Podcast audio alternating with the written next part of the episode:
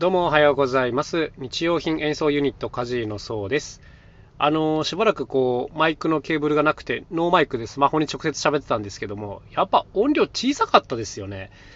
うんで、ようやくそのケーブル買い直しまして、今新しく繋いでるんですけども、ようやくあの音量とかが復活したかなという感じです。まあ、今日はちょっと車の中で撮ってるんで、音質はいまいちだと思いますけども、お付き合いください。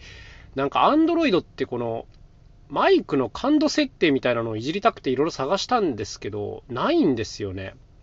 Android というか、このハード側のスマホの問題かもしれないんですけども、なんかマイクのレベルをもうちょっと上げるみたいな設定があればいいのに、とかないんですよね。誰か知ってたらすいません、教えてください。結構ね、困ってるんですよ。普段こう映像とかパッと撮るときも、スマホベース、マイク、外部マイクをつけないと、なんか音量がちょっとちっちゃいんですよね。はい、すいません、そんなぼやきから入ってしまいましたけども、今日はですね、えー先日、ワークショップに参加した経験から、あのー美しいワークショップの流れという、こういう内容でお話ししてみようかなと思います。先日ですね、愛知県の豊橋市というところにある、子ども未来館ココニコっていう施設に遊びに行ったんですね。はい。まあ、あの、日曜日で僕が子供の面倒を見なきゃいけないっていうのもあったんですけども、まあ、それ以上に、えー一つですね、すごく気になる団体がそこでイベントをやってまして、それ何かっていうと、R モノラボという、こういう名前のね、団体だったんですよ。で、これはあの、楽器の会社のローランド、まあ、電子楽器が多いんですけども、ローランドの中の部活みたいな団体なんですよね。ものづくり同好会みたいな、こういう団体なんですけど、実はあの、もともと知っててですね、なぜ知ってるかというと、YouTube でこういう楽器の動画があるんですよ。リコーダーパイプオルガンというのがあるんですけど、これを作ったのがまさにこの R モノラボの人たちなんですね。でね、このリコーダーパイプオルガンがね、非常に素晴らしかったんですよ。もしお時間ある方はぜひあの動画見ていただきたいなと思うんですけど、なんかこう卓上型のパイプオルガンを作るみたいなコンセプトから始まるんですけど、すごいこう素人感があるところからスタートしたと思ったら、途中でいきなりこのプロの手になるというか、あの 3D キャドで設定して、あの切削してみたいなことが出てきちゃうんで、あのあれ、明らかに素人じゃないな、これみたいなので、最終的にすごくかっこいいのが出来上がるという感じなんですけど、めっちゃこれがね、面白くて、何年か前にこのオルガンの研究をしてる時に、この動画をすごくよく見てまして、へえ、R モノラボさんってすっげえ面白いなと思ってたんですけど、その後ですね、また別の動画で、トーンホイールオルガンを作るっていうのを出されてたんですよ。なかなか馴染みのない言葉だと思いますけど、このトーンホイールオルガンっていうのはね、もうちょっと今日マニアックな話になっちゃうけどいいですか？あの、ハモンドオルガンっていう、まあ、楽器があるんですけども、このハモンドオルガンっていうのは、楽器の内部でこう大きな歯車が回っていて、でそこに対してこうピックアップで音を拾うみたいなことをやってるんですね。なんかイメージつきにくいと思うんですけども、で、この仕組みを完全アナログで再現しようみたいな試みなんですよ。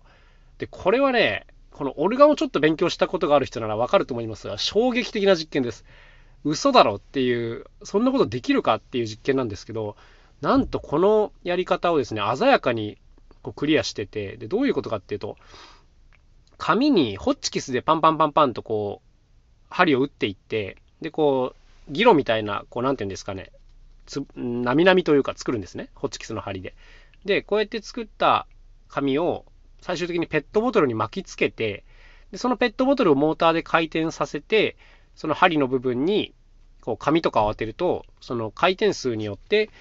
あの、音階がつくっていう、こういう仕組みなんです。もう、何、何のこっちゃわけわかんないと思いますけども、まあ、楽しい装置なんですね。で、この、ホッチキスの針が打ってあるんですけども、その、なんていうんですかね、例えば24周打ってあるところもあれば、48周打ってあるところもあるという感じなんですよ。で、あの、一応理論的にはですね、この針の数が倍違えば、一応1オクターブ違う音が出るんですね。例えば低い度と高い度が出るという感じになっているという、こういう仕組みなんですけど、これはね、難しい。ここまで説明するのが難しいっていう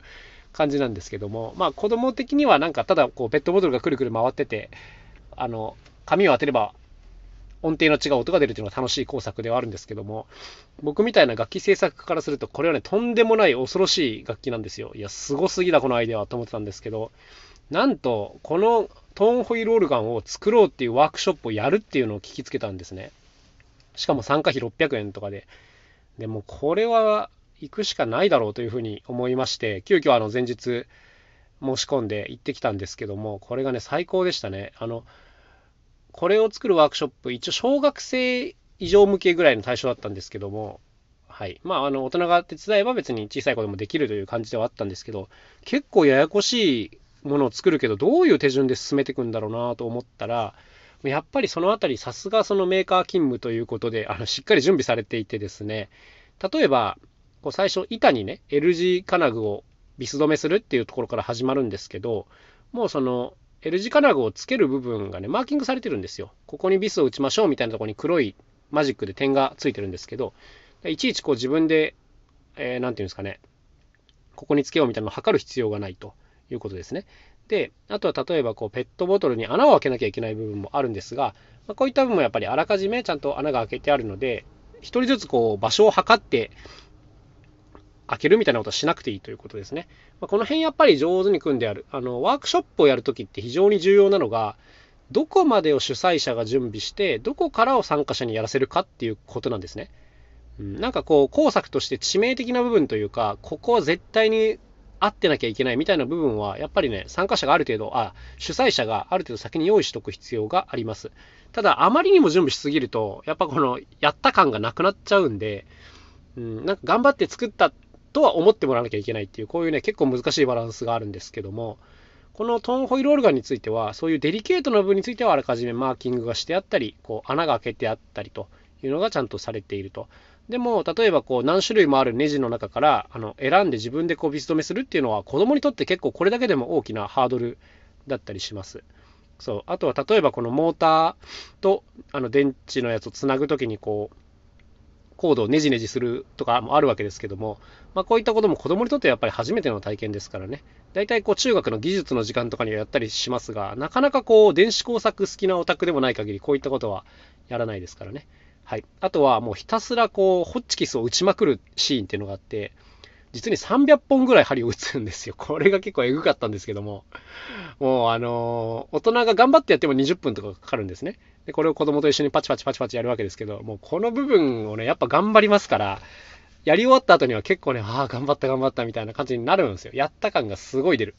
そうそうそう。で、ちゃんとこのホッチキスの打つ場所とかも、もちろんあらかじめ用意してあるので、そこにその書いてある感じで打っていけば、一応できるということですね。まあ、言い方はあれなんですけども、ここに関してはあんまりこう脳みそ使わずにひたすら手を使うという感じになります。はい。で、こういうのを組み合わせて、最終的にどうかな？1時間ちょっとぐらいで楽器が完成したんですけども、いやーもうでも楽器の安定感っていうかね、あの、モーターが回ってさえすればちゃんと全部駆動してくれるので、あの、もし動かない子がいてもすぐにこうフォローアップできるみたいなシステムになっていて、こう僕自身もワークショップをやる立場だからわかるんですけども、非常に美しいフローになってるなと思いました。うん、なんか迷子にさせずに、かつこう参加者もやった感がすごい出て、うん、なんか、こう装置としても楽しいみたいなね、こういうものが出来上がるという非常に優れた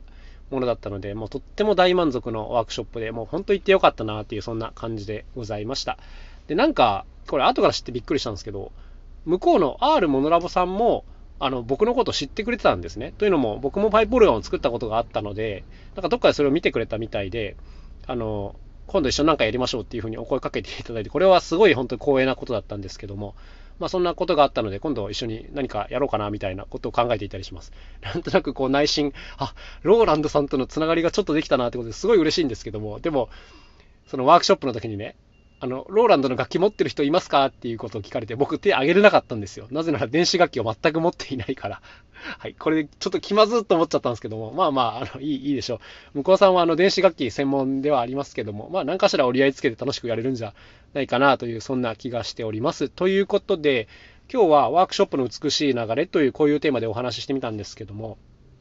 これやっぱりね、いろんなワークショップにまず自分が参加した方がいいと思いますね。で、なんかいまいちなワークショップとか結構たくさん経験すると、なんかもっとああすればいいのにとかね、こういうのがたくさん溜まってきますし、まあ、中には本当に優れたこういうのも存在するので、こういうのを見ると、ああ、ここの手順は良かったからパクろうとかね、パクろうって言っちゃあれですけども、参考にさせてもらおうとかね、はい、していくといいですよね。もちろんあの僕たちもワークショップやってて、まあ、すっごい簡単なものを作るんですけども、できるだけこう楽しかったって思ってもらえるために、結構いろんな工夫を凝らしていたりします。ということで、まあ、ワークショップやってみたい方はね、ぜひ、あの、どんどん参加してみましょうねという、そんなお話でございました。それでは、今日も一日頑張っていきましょう。また明日お会いしましょう。さようなら。カジノそうでした。